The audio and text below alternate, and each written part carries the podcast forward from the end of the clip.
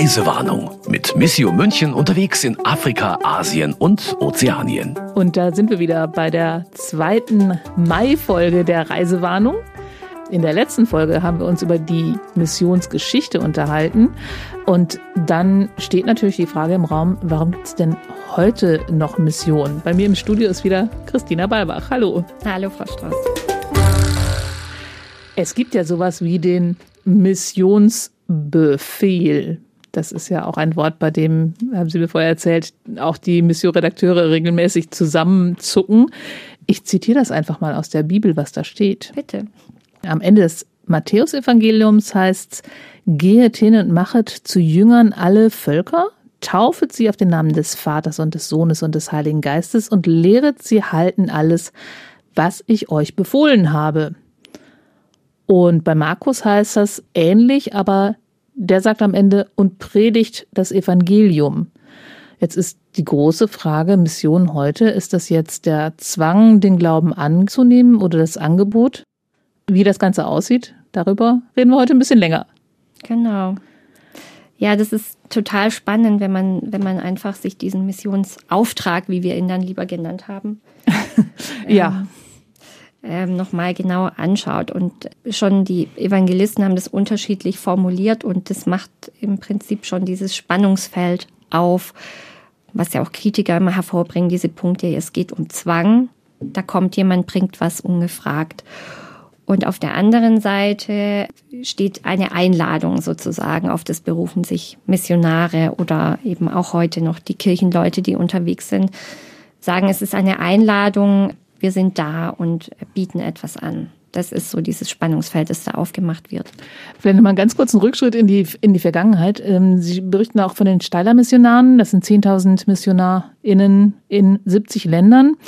Das Wort negativ besetzt das haben wir vielleicht in der letzten Folge gar nicht so intensiv beleuchtet, ist, weil das Bild, das vermittelt wurde von zu missionierenden Menschen, das von primitiven Menschen ist, von Heidenkindern. Dann gibt's ja die Missionare mit Tropenhelm und dieses Wort sage ich jetzt nur, weil es ein Zitat ist, Nicknegerlein.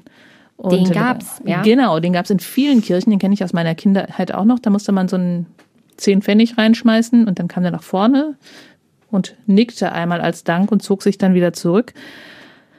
Und Missionsheftchen. Ich habe da auch so ein Buch mitgebracht. Vielleicht. Ja, ist ein ganz tolles. Das ist meinem Mann, Jahrgang 65, in seiner Kindheit gegeben worden. Da gibt's dann tatsächlich, also wunderschöne Bilder. Da gibt's dann tatsächlich noch die Heidenkinder. Genau diese Bildsprache wird da aufgemacht. Und es ist ganz spannend, sich das anzuschauen, weil man auch nochmal sehen kann, woher dieser Missionsbegriff zu Recht natürlich auch, auch eben negativ besetzt ist und woher wir diese Bilder im Kopf haben, die es ja auch de facto gab und mit der Bildsprache, die gearbeitet wurde, das ist alles überliefert und ähm, deswegen kann sich da auch keiner dem entziehen, auch nicht jemand, der beim Missio arbeitet. Das ist kein neutraler Begriff. Mission ist sehr gefüllt, bringt ganz vieles mit sich und das ist auch das, was wir hier nochmal angeschaut haben. Und der große Bruch kam im Prinzip 1962 mit dem Zweiten Vatikanischen Konzil, wo das Selbstverständnis der Kirche sich geändert hat, ähm, wo es dann viel mehr um Wertschätzung und voneinander lernen ging. Heute wollen wir uns mal anschauen, wie Menschen, wie Missionare heute Mission sehen. Und da haben sie ganz, ganz viele Menschen gefragt, viele ihrer Projektpartner, die waren total spannend. Die erste, die ich da gesehen habe in dieser Reportage, war eine Frau, die eigentlich ziemlich sauer sein müsste auf die Missionare, weil hätte es die Missionare nicht gegeben, wäre sie gleichberechtigt gewesen. Wer ist das? Das ist eine ganz schöne Geschichte. Das ist die Sister Mary John Mananzan. Das ist eine Missionsbenediktinerin und äh, ist vielleicht, man darf das schon so sagen, die bekannteste Katholikin auf den Philippinen. Ähm, die ist schon 84 und das ist eine ganz tolle Frau, eine langjährige Projektpartnerin von Missio. Und auch wenn sie es immer abstreitet und äh, alles mit ihrem Glauben erklärt und sagt, es kommt alles aus ihrem Glauben heraus, was sie tut und warum sie es tut, es ist auch eine hochpolitische Frau in dem Sinne, dass die sie, Regierung nennt sie eine Terroristin, also die muss schon politisch sein. Ja, sie ist einfach ganz radikal äh, an der Seite der Entrechteten, äh, stellt sich an die Seite der Armen und gegen die Regierung und das lebt sie par excellence. Und das eben als Frau in einem hochkatholischen Land. Die Philippinen sind da schon auch konservativ sozialisiert, das muss man auf jeden Fall sagen. Und äh, wo bestimmte Strukturen auch die Kirche dort prägen, ist die ganz aktiv unterwegs und kann viel für die Menschen bewirken. Und, und hat die erste feministische Organisation des Landes gegründet, habe ich da noch gelesen? Tatsächlich auch, ja, auch das. Und sie hat sich da auch nicht entmutigen lassen. Sie hat sich immer wieder auch äh, für Frauen in Kirchenämtern ausgesprochen, schon bevor das jetzt auch hier Großthema wurde da ist sie schon ganz früh ähm, aktiv gewesen und lebt es einfach auch, diesen Gedanken und hat Aber sich da auch nicht einschüchtern lassen. Auf der anderen Seite ist es ja wirklich so, schreiben Sie da, dass wenn äh, keine Mission stattgefunden hätte, dann wären Frauen noch immer gleichberechtigt, weil ursprünglich in der Kultur das so gewesen ist. Sie ist ja auch Wissenschaftlerin, sie ist Theologin und sie hat sich mit der Rolle der Frau in der indigenen Gesellschaft der Philippinen auch befasst und hat dann Papier dazu veröffentlicht und Demnach war eben die Frau damals dort dem Mann auch gleichgestellt und hatte quasi so eine Art spirituelle oder fast schon priesterliche Funktion inne. Und dann kamen eben damals auch die, die ersten spanischen Schiffe auf die Philippinen und damals war das auch Hand in Hand mit den Missionaren eben, diese Eroberung der Territorien, da waren auch immer Missionare mit an Bord und natürlich brachten die auch das europäische Weltbild mit sich und ähm, das schränkte den Radius und die Freiheit der Frau dann sehr schnell ein. Aber sie nimmt diesen Glauben trotzdem als Motivation für ihr Handeln. Es Denn sie ist der, Schwester. Es ist der Glaube und sie steht da ganz in, in dem, was sie eben sagt. Da gibt es auch ein schönes Zitat von ihr und da ist sie ganz klar, sie sagt, folgen wir dem, was Jesus gesagt hat, ist es unsere Pflicht, an der Seite der Menschen zu stehen. Das ist ihr Job und mhm. das macht sie. Also das ist ihre Motivation. Ihr Thema sind Frauenrechte unter anderem oder grundsätzlich alle benachteiligten Menschen. Und sie ist dieser Typ Kämpfer für die Gerechtigkeit. Das ist sicherlich auch ähm, in den Philippinen begründet. Äh, unter diesen Regierungen mhm. ist es auch so, dass man schauen muss, wie es den Menschen geht und das tut sie. Also diese Motivation, politisches Handeln auf der, den Grundlagen des Glaubens. Dann haben Sie als Beispiel eine deutsche Frau, eine weiße Schwester, die irgendwann in den 50er Jahren, glaube ich, in die Mission gegangen ist. 50er, 60er, wann war es genau? Eigentlich dann schon nach dem Zweiten Vatikanum. Zweite, nach dem Zweiten Vatikanum. Sie ist eben ganz spannend. Sie habe ich mir rausgesucht, weil sie ist. Ähm, Wie heißt die? Elisabeth Bieler. Das ist die Schwester Elisabeth Bieler die dann mit dem Orden unserer lieben Frau von Afrika, besser bekannt als die weißen Schwestern, äh, dann auch nach Afrika ging. Aber eben als Kind und als Jugendliche stark katholisch sozialisiert, aber in, in einer Zeit eben vor dem Zweiten Vatikanischen Konzil und die auch mit einem gewissen Bild ähm, im Kopf dann als junge Schwester ausgereist ist. Und als sie dann eben. Nämlich? Ja, sie hat selber auch erzählt, ich habe dann damals auch mit der Sammelbüchse bin ich von Haus zu Haus in Leverkusen und wir dachten die armen schwarzen Heidenkinder. Also so wie das Bilderbuch da. Und ähm, dann werde ich Schwester und dann fliege ich nach Ghana und ähm, bringe meinen Glauben mit. Und das hat sie sehr schön erzählt, wie das dann war, als sie ankam und äh, Tagesreisen und nochmal mit dem Bus und dann nochmal über irgendwelche Pisten. Dann kam sie an auf dieser kleinen Missionsstation und der Alltag war eben ein ganz anderer. Es war ein muslimisches Umfeld und es war ein tolles Miteinander und dann ging es äh, in erster Linie auch gar nicht darum, wer glaubt was, äh, sondern man hat den Alltag gestaltet und zu den verschiedenen Feiertagen, sie sagt, an Ramadan hat sie mitgebetet und einfach äh, die Werte gelebt sozusagen, die sie ja auch erlernt hat durch ihren Glauben, aber losgelöst von diesen ganzen Vorgaben, sondern einfach durch diese Menschenliebe mhm. umgesetzt. Also ich nicht, ich bringe meinen Glauben, also ich bringe schon meinen Glauben mit, aber ich nicht, ich bringe nicht den Menschen den rechten Glauben, sondern ich bringe meinen Glauben mit und wir reden miteinander da gibt's ein ganz tolles Zitat da drin, das habe ich mir nämlich sogar rausgeschrieben, was sie am Ende sagt. Oder möchten Sie es sagen, das Orchester? Ach ja, das ist. Das ja, ist wirklich stimmt. schön. Das hat sie schön erklärt. Ich habe sie gebeten, mir zu erklären, wie sie, wie sie dort gearbeitet hat in den 33 Jahren in Afrika. Und sie meinte dann, es sei wie in einem Orchester gewesen. Äh, sie sagt, ich versuche auf die Melodie im anderen zu hören und dann wage ich vorsichtig meine einzubringen. Und am Ende kann das eine schöne Symphonie sein, in der keiner die erste Geige spielt, sondern alle aufeinander hören. Total schönes Bild. Die ist inzwischen nicht mehr in Ghana, sondern lebt auch in einer interessanten Einrichtung. Ja, die ist längst wieder zurück. Sie ist jetzt 78 Jahre und lebt es aber weiter. Also sie lebt heute in dem interkulturellen Begegnungszentrum in Karlsruhe und zusammen mit anderen zurückgekehrten Missionaren und äh, weißen Schwestern und ähm, arbeitet da natürlich weiter. Also das Thema ist ihr geblieben. Der nächste, den Sie da vorstellen, den fand ich ganz interessant, weil das jemand ist, der erstmal von Kenia nach Ägypten gegangen ist, also quasi schon als Missionar von Kenia nach Ägypten, weil der hat dann in Ägypten im absolut muslimischen Umfeld ein Kloster gegründet, ein Missionskloster. Äh, wollte der die Leute da ärgern? der Bruder Maximilian, das ist ein ganz ähm, interessanter Mann, eben ein Missionsbenediktiner aus Kenia und der ist aber gleichzeitig auch ein ausgewiesener Kenner der muslimischen Welt und ähm, Islamwissenschaftler und er hat tatsächlich das erste koptisch-katholische Kloster der arabischen Welt in Ägypten gegründet. Ich habe ihn auch besucht vor ein paar Jahren mal dort. Da haben wir auch in unserer genau darüber haben wir gesprochen Folge mal. Und da war es nämlich irgendwie so, dass die für die Umgebung auch ein, ein ganz guter Arbeitgeber geworden sind. Richtig. Aber da gab es auch diesen Gebetsraum. Man muss sich das auch nicht so vorstellen, dass da jetzt irgendwie so ein monumentales Kloster steht irgendwo, sondern es ist gar nicht so. Das ist ein ganz fast schon ganz schlichtes, fast schon schäbiges Gebäude. Da muss auch viel repariert werden, aber darum geht's gar nicht. Das, die füllen diese ganze Farm mit Leben und da geht's jetzt richtig los. Ähm, da werden äh, Olivenbäume sind da, Orangenbäume, da wird ganz viel gearbeitet und die Menschen aus den umliegenden Dörfern haben dann dort auch Arbeit gefunden. Es ist so ein schönes Miteinander. Also es ist im Prinzip, er hat selber gesagt, es ist ein Symbol und ein Statement für Frieden und Dialog und das Zusammenleben. Es ist auch ein, eben ein Ort der interreligiösen Begegnung, was auch total wichtig ist in solchen Ländern. Und deswegen war ihm auch wichtig, ähm, neben der kleinen Kapelle auf dem Grundstück auch einen kleinen muslimischen Gebetsraum genau, zu schaffen. Das hatte ich noch irgendwie so im Hinterkopf, dass es ähm, dann eben Raum für alle Religionen ist, was ja in einem Umfeld manchmal ganz sinnvoll ist, wenn die Leute mal zusammen beten, weil dann können sie sich in dem Moment zumindest nicht streiten. Genau, und sich besser verstehen. Und, das und danach kann man dann reden, genau. Also mehr über den kann man tatsächlich noch in unserer Folge über Ägypten hören. Den hatte ich jetzt gerade, also den Namen hatte ich mir nicht gemerkt. Wie blöd.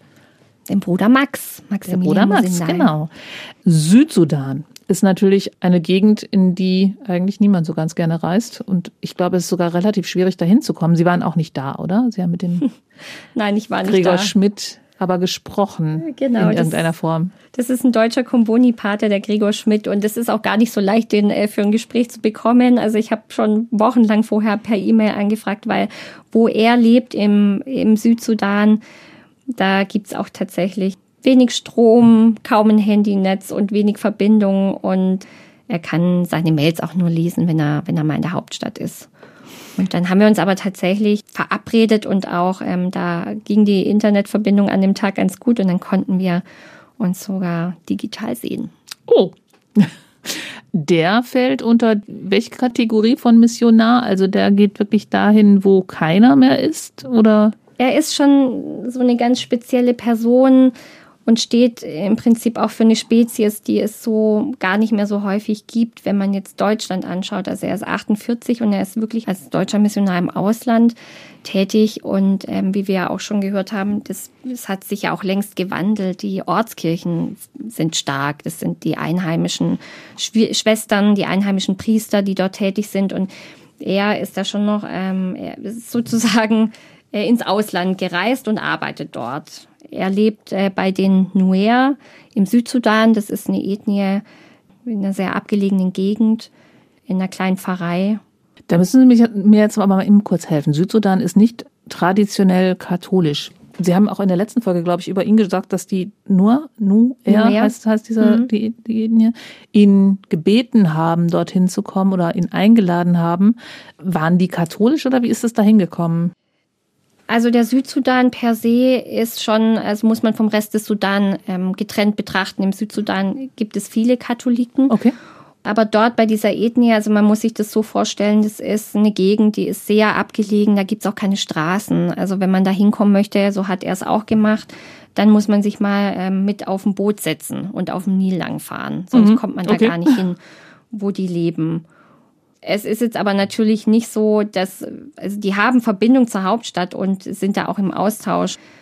Aber es ist natürlich auch sehr, eine sehr kriegsgebeutelte Region und ähm, da gab es natürlich auch viele Menschen, die eine Zeit lang auch als Geflüchtete unterwegs waren oder in geflüchteten Camps waren und dort natürlich auch wieder mit der katholischen Kirche in Kontakt gekommen sind, weil die dort in vielfältiger Weise ja auch tätig sind und dann sozusagen nach ihrer Rückkehr den Wunsch hatten, sich eine Gemeinde aufzubauen und vielleicht auch ein bisschen ihr Leben zu verbessern und Lebensqualität für sich zu schaffen. Und da ist ihnen, ist ihnen die Kirche auch wieder in den Sinn gekommen, mit deren Hilfe sie das vielleicht schaffen könnten, eine Schule aufzubauen oder eine Krankenstation und ähnliches. Und genau das macht eben der Gregor Schmidt dort auch, gibt Unterricht und kümmert sich um die Leute.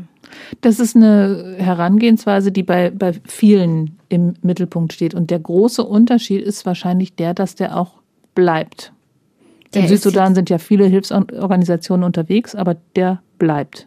Das genau, der ist jetzt seit ähm, zehn Jahren dort bei den Menschen und das ist natürlich auch etwas, das muss man wollen. Das ist ein hartes Leben. Da der hat ja auch kein Auto, also es sind Tagesmärsche. Er macht das wie die Menschen dort. Wenn man mal mhm. irgendwo hin will, dann kann das sein, man packt sein Säckchen und ist dann auch drei Tage ähm, unterwegs. Und es ist entbehrungsreich. Und er macht es aber auch so und er lebt, wie gesagt, seit zehn Jahren dort. Er kennt auch ähm, die Kollegen von Ärzte ohne Grenzen oder den Vereinten Nationen, die dort natürlich auch sind, die Impfkampagnen machen und so weiter. Aber er sagte, man lernt sich eben kennen, aber kurze Zeit später sind die dann auch oft wieder weg. Ähm, das sind Gegenden, da wollen die meisten gar nicht so lange leben, weil es eben entbehrungsreich ist. Er nimmt es auf sich und da steckt natürlich auch wieder mal der Glaube dahinter.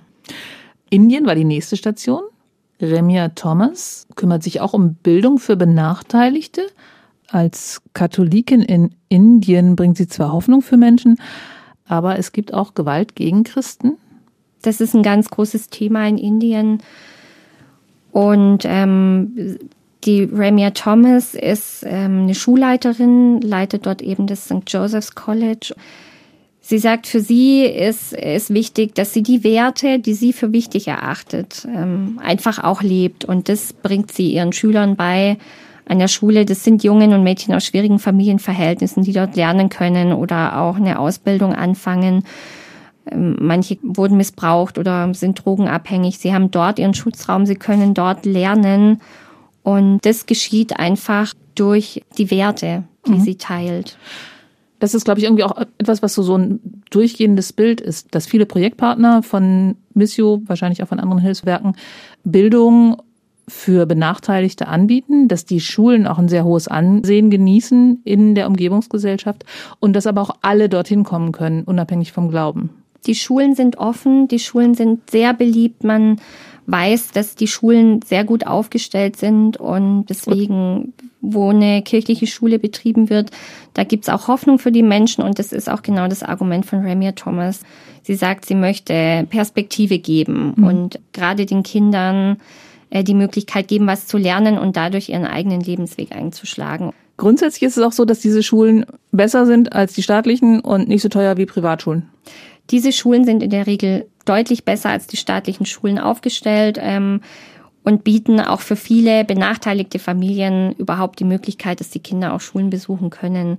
Das Schulgeld ist es also nicht, was die, die Kirche dazu bewegt, solche Schulen anzubieten, sondern tatsächlich wieder das dritte M aus der ersten Folge, nämlich die Menschenliebe. Genau. Elvis Mitty hatten wir dann, haben sie dann auch noch oft, also es ist, es sind dann immer ähnliche Motivationen. Bei dem fand ich aber noch einen Satz ganz interessant. Da sind wir wieder bei dieser Geschichte und Mission und Augenhöhe und äh, wie funktioniert das denn?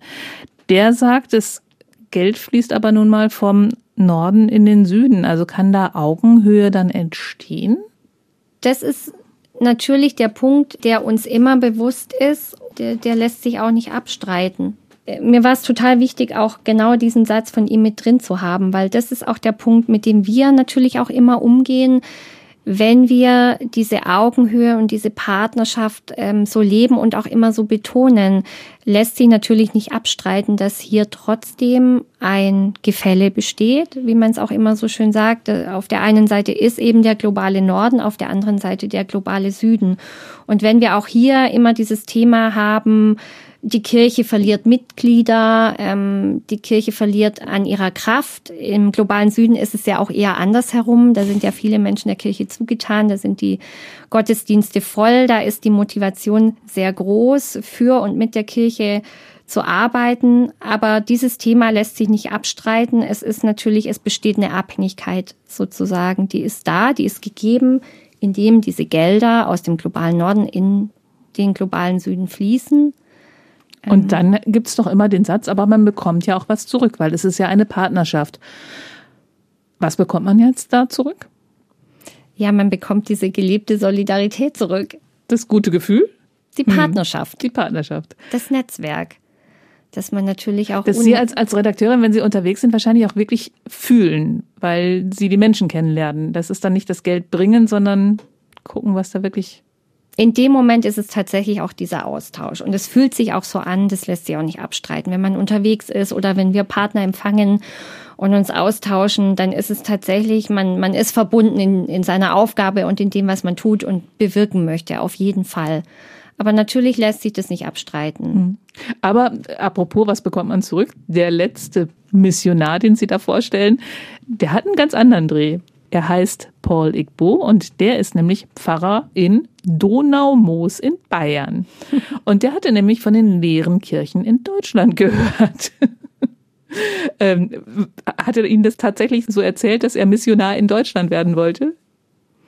Er ist nach Deutschland gekommen, natürlich auch, um seinem Weg zu folgen und für sich auch nochmal was anderes zu machen. Das findet er auch spannend und er wusste wohl, was ihn erwartet. Äh, er stammt ja aus Nigeria und er war auch öfter schon vorher in Deutschland gewesen und er sagt natürlich, weiß er um den Wandel in der Kirche in Deutschland, um leere Kirchenbänke und das sieht er aber ganz entspannt. Er sagt, hier gibt es andere Bedarfe. Also er merkt es sehr wohl, dass er hier auch vielleicht eher mal zuhören muss und im Gespräch bleiben muss mit den Menschen.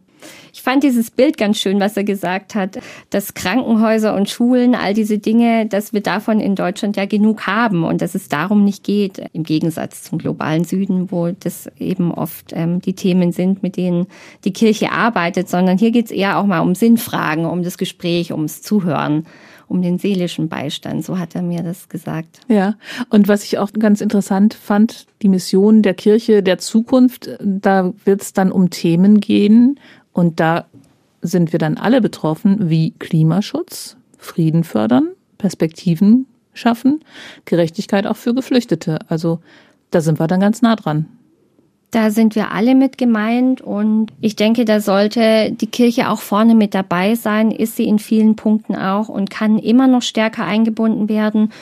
Wir kriegen das ja auch schon in vielen Ländern mit, wenn die Kirche als Mediator tatsächlich auch in Konflikten bedeutend ist und da auch wirklich was bewirken kann. Und ich finde, aus dieser Kraft kann und muss die Kirche der Zukunft auch schöpfen und kann für alle was bewirken, unabhängig vom Glauben oder wie nahe man der Kirche jetzt steht. Aber da gibt es tatsächlich ganz konkrete Aufgaben und da könnte die Kirche durchaus ihre Stärke nutzen. Mhm.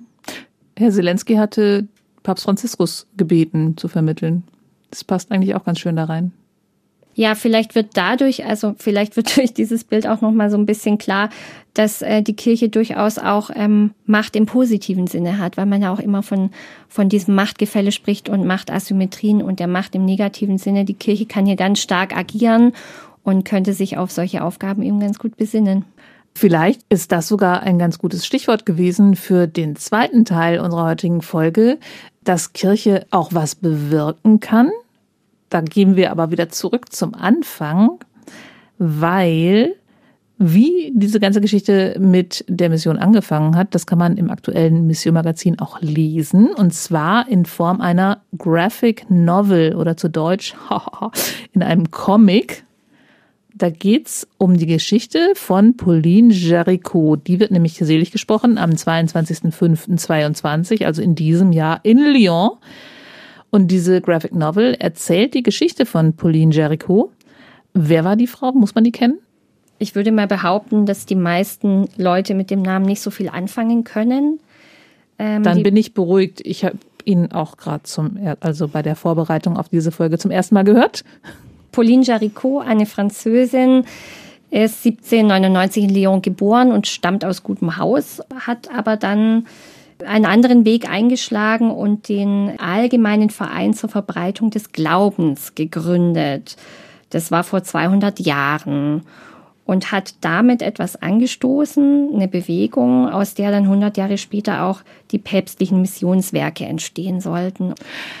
Warum ist es ist dann die Entscheidung für den Comic gefallen?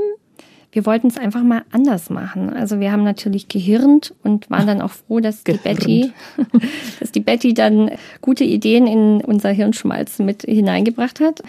Die Alternative wäre ein schnöder Zeitstrahl gewesen oder ähnliches, was wir auch alles schon hatten. Und wir wollten es einfach mal anders machen. Die Betty, das ist Bettine Kunert. Richtig. Auch Redaktionsmitglied. Was genau macht sie da? Macht bei Missio alles Mögliche. Betty macht ganz viel. Betty kümmert sich um Social Media, um die Website und ähm, auch ähm, schreibt auch im Missio Magazin und ist eben Mitglied in der Redaktion auch. Und wir haben sie vorgewarnt. Wir rufen sie jetzt an, weil sie uns nämlich erzählen kann, wie das mit der Graphic Novel, dem Comic überhaupt zustande gekommen ist. Also werde ich mal unseren Telefonhybriden versuchen zu überreden.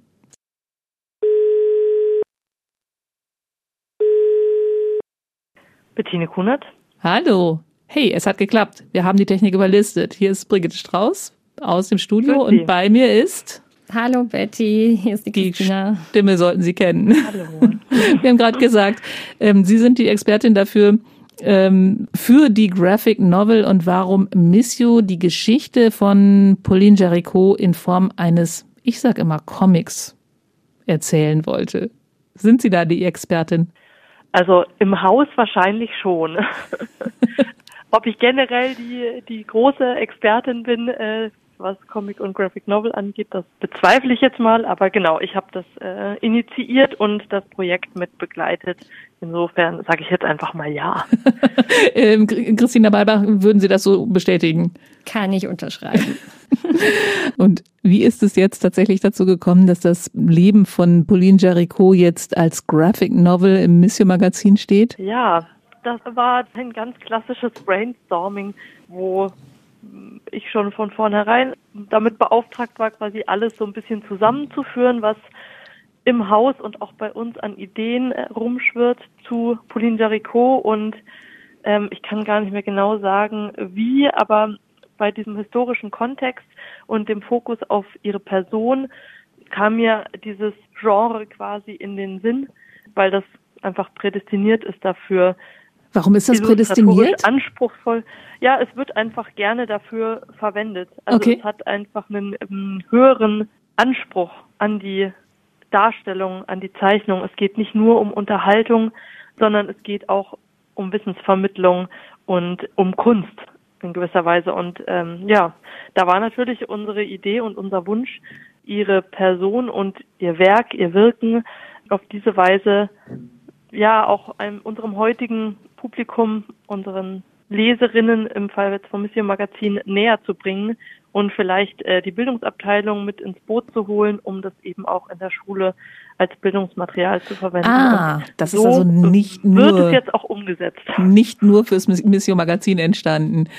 Ich habe ja eben schon erzählt, dass wir beide hier unterschiedliche äh, Begriffe auch benutzt haben. Ich sage immer Comic. Das ist gar ist kein Comic, okay. oder? Doch, ist das dasselbe? Genau, Wie ist doch, das mit also den Begriffen? Der Illustrator sagt der Illustrator spricht auch gerne vom Comic. Es ist quasi eine, ich würde sagen, Unterform von Comic. Eine etwas speziellere eben. Was ist denn, was macht das Spezielle aus? Dass häufiger wirklich Handzeichnungen verwendet werden, dass es nicht so plakativ ist, sondern ähm, dass die Bilder der Geschichte stärker miteinander verwoben sind, verbunden sind durch andere Elemente, die von einem Bild ins andere hineinreichen, dass die Wirkkraft der Bilder stärker im Vordergrund steht. Also es hat sowas, also der Illustrator eben, mit dem wir zusammengearbeitet haben, spricht gern von diesem, ja, ich sage jetzt mal filmischen, wobei der Leser oder der Betrachter einfach mehr Freiheiten hat als beim Film, der ja sukzessive einfach vorangeht und bei diesem Graphic Novel kann man die Seite als Ganzes erfassen, man kann aber auch zu Elementen in den Bildern hinspringen und genau. Mhm. Und sich dann halt so mal dieses. Wie beim Betrachten von einem Kunstwerk sozusagen auch, ne? Genau, mal ein Schild vor der Tür von einem Haus äh, genauer anschauen, was da drin steht und dann kann man äh, die Kleidung genauer betrachten.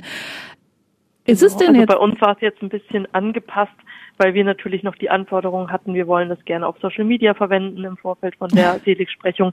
Wir wollen es für die Homepage verwenden. Wir hatten so viele Wünsche, äh, dass da jetzt manche Abstriche auf an, an anderer Stelle natürlich gemacht werden mussten. Aber ist das dabei rausgekommen, was sich die Redaktion so vorgestellt hatte? Tatsächlich hatte ich da relativ viel freie Hand, muss ich sagen, oder wir. Ähm, ich habe ganz stark mit der Bildungsabteilung zusammengearbeitet, aber ähm, glücklicherweise ist die Redaktion ähm, zufrieden damit. Stimmt das, Frau Balbach? Es ist auf jeden Fall toll geworden und wir haben damit auch mal einen neuen Weg beschritten.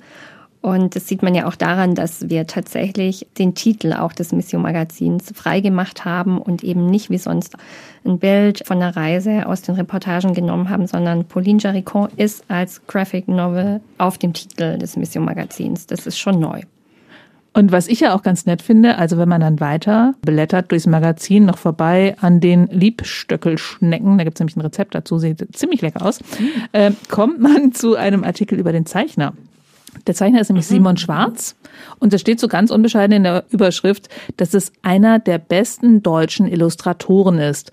Wie sind Sie denn an den rangekommen und warum ist er so berühmt? Also, dass er so bekannt geworden ist, äh, lag, glaube ich, ein Stück weit an der günstigen Fügung, dass er einfach als seine, ich glaube, es war die Diplomarbeit, seine Familiengeschichte, die Flucht seiner Eltern mit ihm als kleinem Kind äh, aus der DDR in so einer Graphic Novel eben thematisiert hat. Dafür hat er natürlich dann auch einen Verleger gefunden. Ähm, das heißt, sonst da würden wir es nicht kennen, genau. Sonst würden wir es nicht kennen.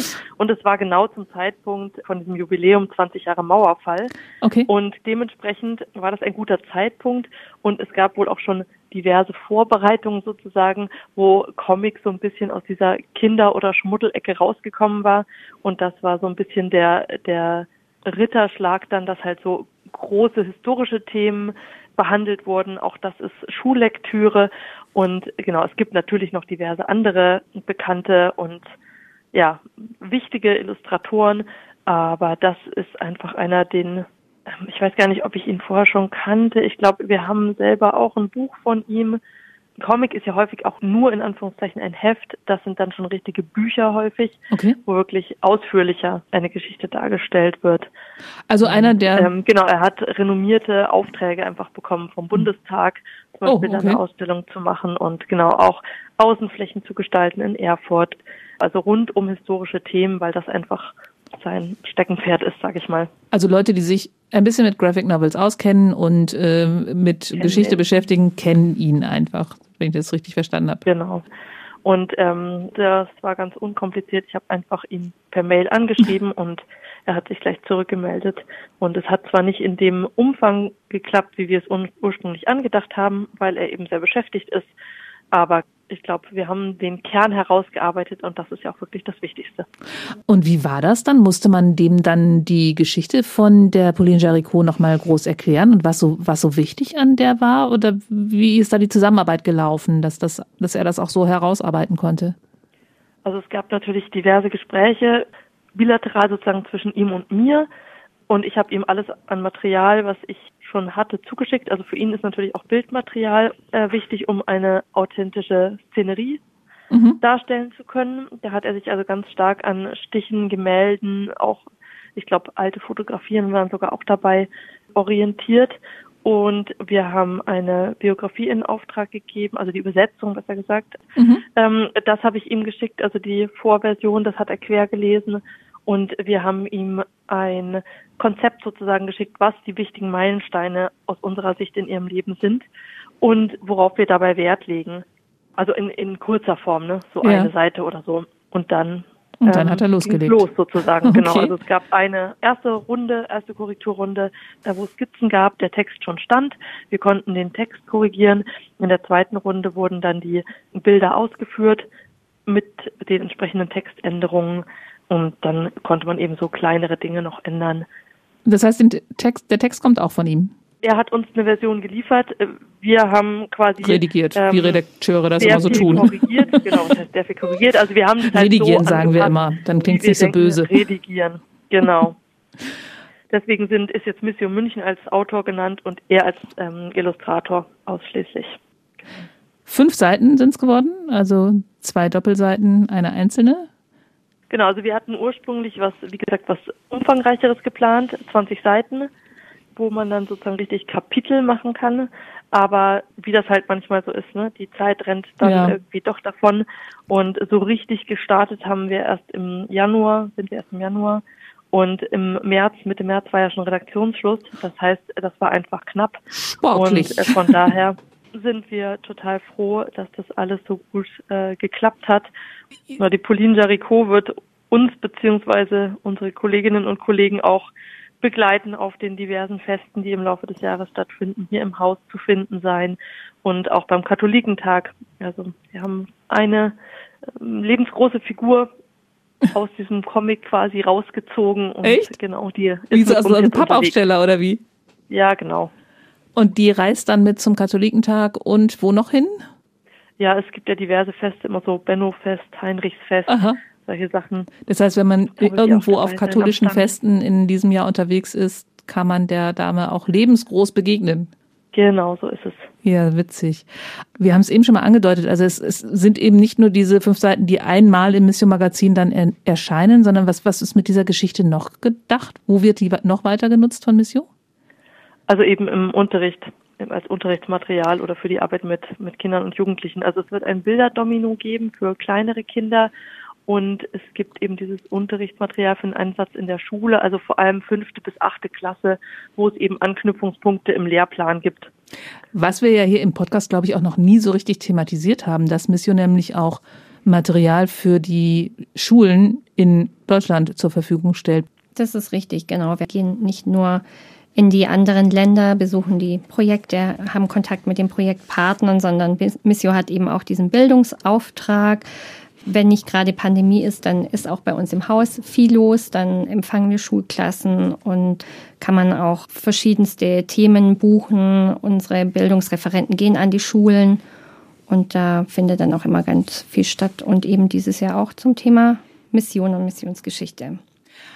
Und die gute Dame wird in diesem Jahr selig gesprochen. Wer fährt dorthin? Ich werde mitfahren nach Lyon. Ich werde dabei sein. Am 22. Mai zusammen mit unserem Fotografen Fritz Stark werden wir den ähm, unseren Präsidenten Monsignore Wolfgang Huber begleiten. Und Sie, Frau Kunert, dürfen nicht mit? Ich bin tatsächlich im Urlaub. Ach, nicht zufällig in Lyon. Ja.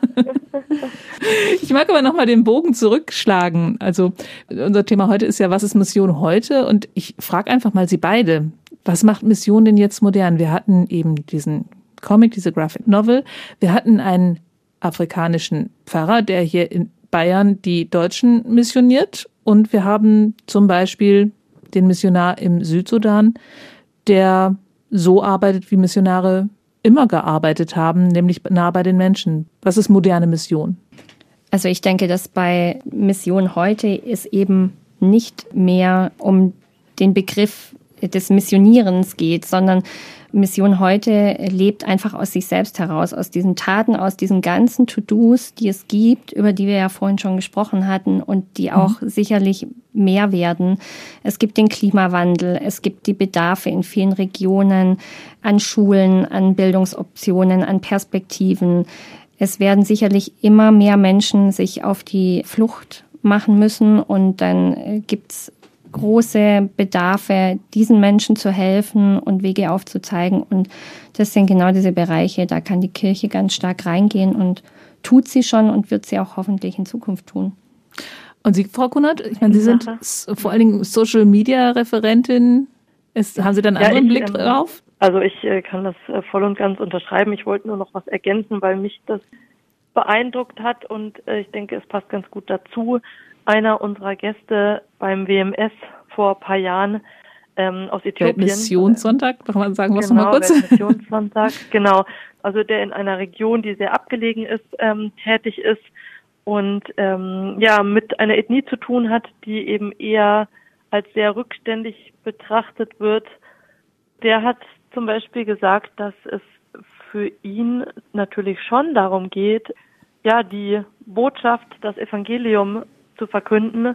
Also das klingt halt immer so negativ, diese Missionierung, aber dass das den Menschen auch ein Gefühl von ihrem eigenen Selbstwert gibt. Dieses von Gott geliebt sein und als Mensch gleich unter Menschen, auch wenn die tatsächliche Lebenssituation und die, die Wertschätzung vielleicht von anderen Bevölkerungsgruppen das nicht direkt widerspiegelt. Aber dieses Selbstbewusstsein und dieses Selbstwertgefühl ist was ganz Wichtiges, um Leute zu ermutigen, ihren Weg zu gehen und vielleicht voranzukommen oder Initiative zu ergreifen. Mhm. Und insofern ist es, denke ich, was sehr Positives, egal ob es sich jetzt eben auf, keine Ahnung, ein Leben auf der Flucht, nach der Flucht, ähm, in Zeiten von Klimawandel oder was auch immer bezieht. Dieses Vertrauen in sich selbst und in Gott ist was, was man daraus schöpfen kann. Das ist doch mal eine tolle Zusammenfassung eigentlich unseres gesamten Gesprächs von heute. Kurz und knackig, so wünschten wir Radioleute uns das immer. Vielen hoch. Dank dafür. Genau, Daumen hoch geht hier gerade. okay, ich fand es sehr spannend, nochmal eine ganz andere Perspektive auf Missionen zu sehen. Ich würde sagen, für heute machen wir Schluss und für diesen Monat. Diesmal haben wir eine ziemliche Weltreise gemacht eigentlich, äh, angefangen auf dem elterlichen Dachboden und dann einmal um die ganze Welt. Das stimmt. Im nächsten Monat geht's auch wieder rund, also diesmal um den halben Erdball. Antje Pöhner war in Indien und erzählt uns etwas übers Wetter, das dort nämlich immer heißer wird, über zunehmenden Hindu-Nationalismus und wie das ihre Reise erschwert hat und über Menschenhandel. Die nächste Folge erscheint am 2. Juni. Bis dahin machen Sie es gut. Wir sagen alle drei Danke fürs Zuhören. Ihre Bettine Kunert und Christina Wahlbach und Brigitte Strauß. Bis zum nächsten Mal. Tschüss. Ciao. Das war Reisewarnung mit Missio München unterwegs in Afrika, Asien und Ozeanien. Ein Podcast von Missio München, produziert vom katholischen Medienhaus St. Michaelsbund.